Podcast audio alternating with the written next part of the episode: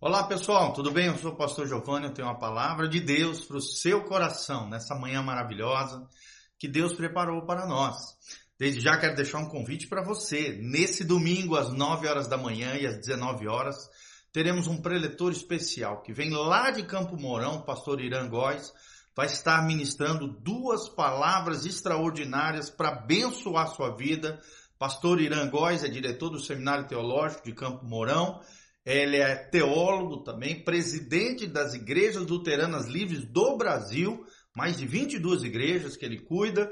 Então venha, não perca. É um pregador especial que vai ser bênção na sua vida, casa, família e para o seu coração, tá bom?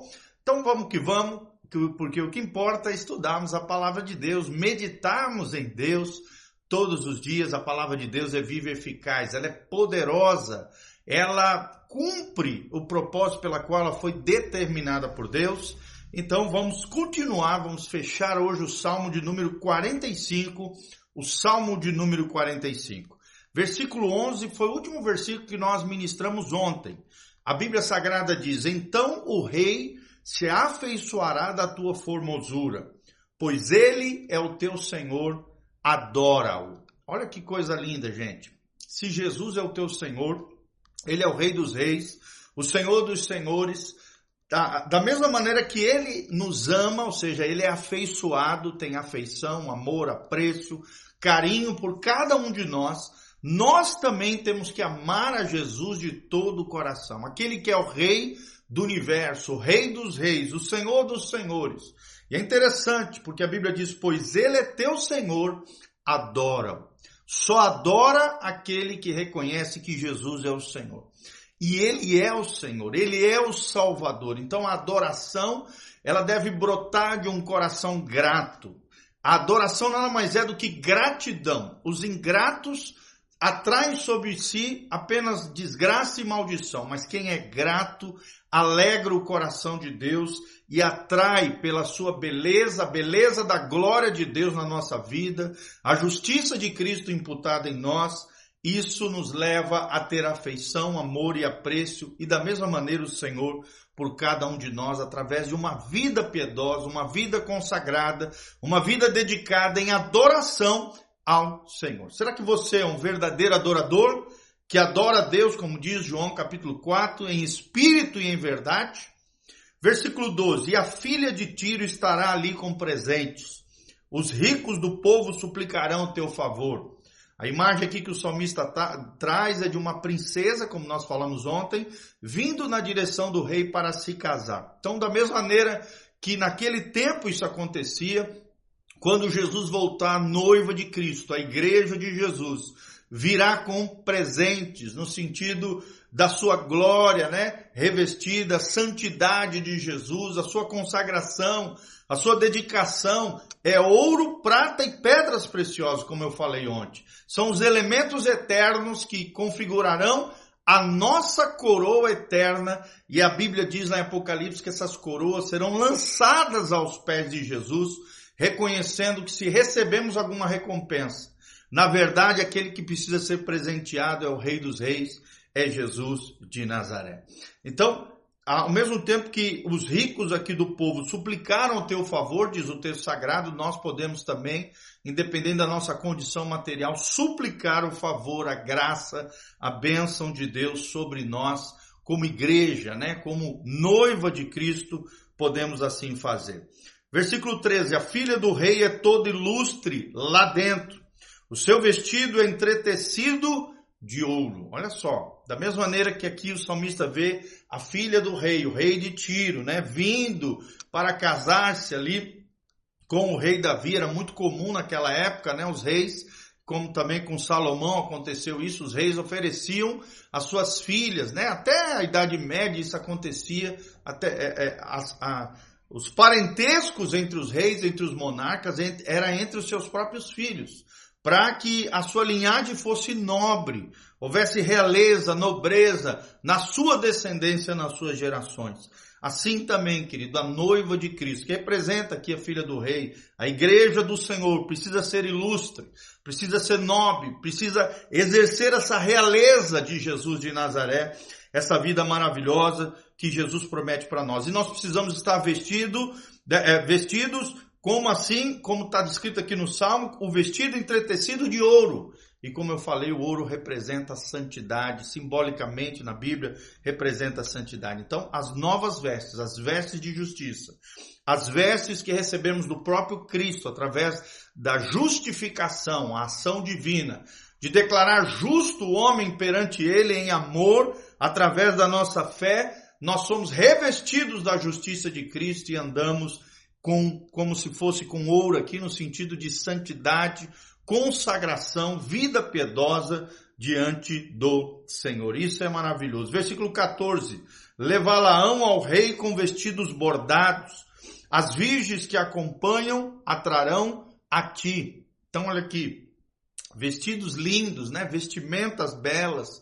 Então, aqui tudo está falando de nobreza, de realeza, de vida piedosa, da justificação de Cristo em nós. Virgens que acompanham atrarão a ti, né? Por quê? Porque as princesas naquela época tinham as suas, as suas, suas damas ali de honra, né? As suas amigas, aquelas que cuidavam dela também, que eram mulheres virgens, mulheres separadas a dedo, para cuidarem das princesas. Assim também a igreja precisa se manter pura, precisa se manter santa, correta, honesta, ética, separada, consagrada ao Senhor. A virgindade na Bíblia tem esse simbolismo de pureza, de inocência, de, de separação, a fim de um propósito maior. É isso que Deus fez de cada um de nós. Deus nos chamou, Deus nos separou, a fim de que sejamos uma bênção nas suas mãos. Versículo 15: Com alegria e regozijo as trarão, elas entrarão no palácio do rei. Então, se um dia queremos entrar no palácio do rei, o lar celestial, o lar que Jesus tem preparado para nós, temos que adentrar, temos que viver com alegria e regozijo. Assim como a princesa entrava no palácio do rei, né, para ser recebida pelo rei, né, para ou seu filho tomar aquela princesa como sua mulher, ou o próprio rei tomava a filha de um outro rei que era uma princesa, no seu palácio como sua esposa e como sua mulher, um dia nós vamos ter essa entrada triunfal no lar celestial, na Nova Jerusalém, no lugar especial que Deus tem preparado para nós, para encontrarmos com o Rei dos Reis, Jesus de Nazaré, o nosso Senhor e o nosso Salvador. Versículo 16: Em lugar de teus pais estarão teus filhos, e deles farás príncipes sobre a terra. Que coisa linda! Olha, um Deus de linhagem, um Deus de gerações, um Deus que quer fazer não só nós príncipes, reis e sacerdotes, mas os nossos filhos também sendo abençoados, as gerações sendo abençoadas através da nossa fé, da nossa dedicação, da nossa consagração a Deus. Os nossos filhos colherão do fruto da nossa consagração, da nossa dedicação, da nossa vida piedosa, da nossa vida de fé diante de Deus. Deus é um Deus de gerações. Leia lá Gênesis 12, quando Deus olha para Abraão e diz: Tu serás uma bênção. E logo em seguida, no versículo 4 de Gênesis 12, diz: Em ti serão benditas todas as famílias da terra. Deus é um Deus de família, Deus é um Deus de geração, Deus é um Deus que luta pela família tradicional cristã, pelos bons costumes. Os valores das, da família são os nossos valores, os valores da fé cristã, sempre exaltam a família, as gerações a semente do crente será poderosa sobre a terra, é o que diz um outro salmo lindo que ainda nós vamos ler diante de vocês aqui. Versículo 17 para fechar, farei lembrar do teu nome de geração em geração. Olha de novo aqui o fator geracional. O nome de Jesus será lembrado de geração em geração.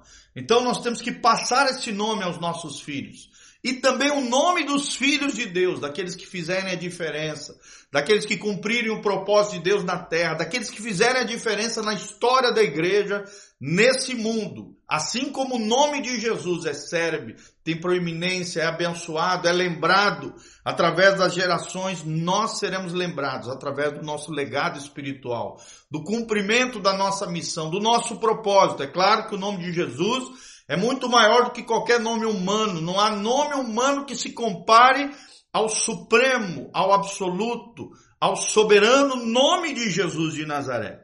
Mas nós também seremos lembrados na medida em que fomos fiéis ao Senhor no seu propósito de geração em geração. Um Deus geracional, um Deus de família, um Deus onde os nossos filhos serão uma semente poderosa sobre a terra. E ele termina dizendo: Por isso os povos te louvarão eternamente. Aqui, um salmo profético, é claro, uma referência a Cristo, que tem um nome que será lembrado por todos os séculos de geração em geração, e também os povos louvarão esse nome, o nome de Jesus, o nome que é poderoso eternamente. Como é que você tem lidado com o nome de Jesus?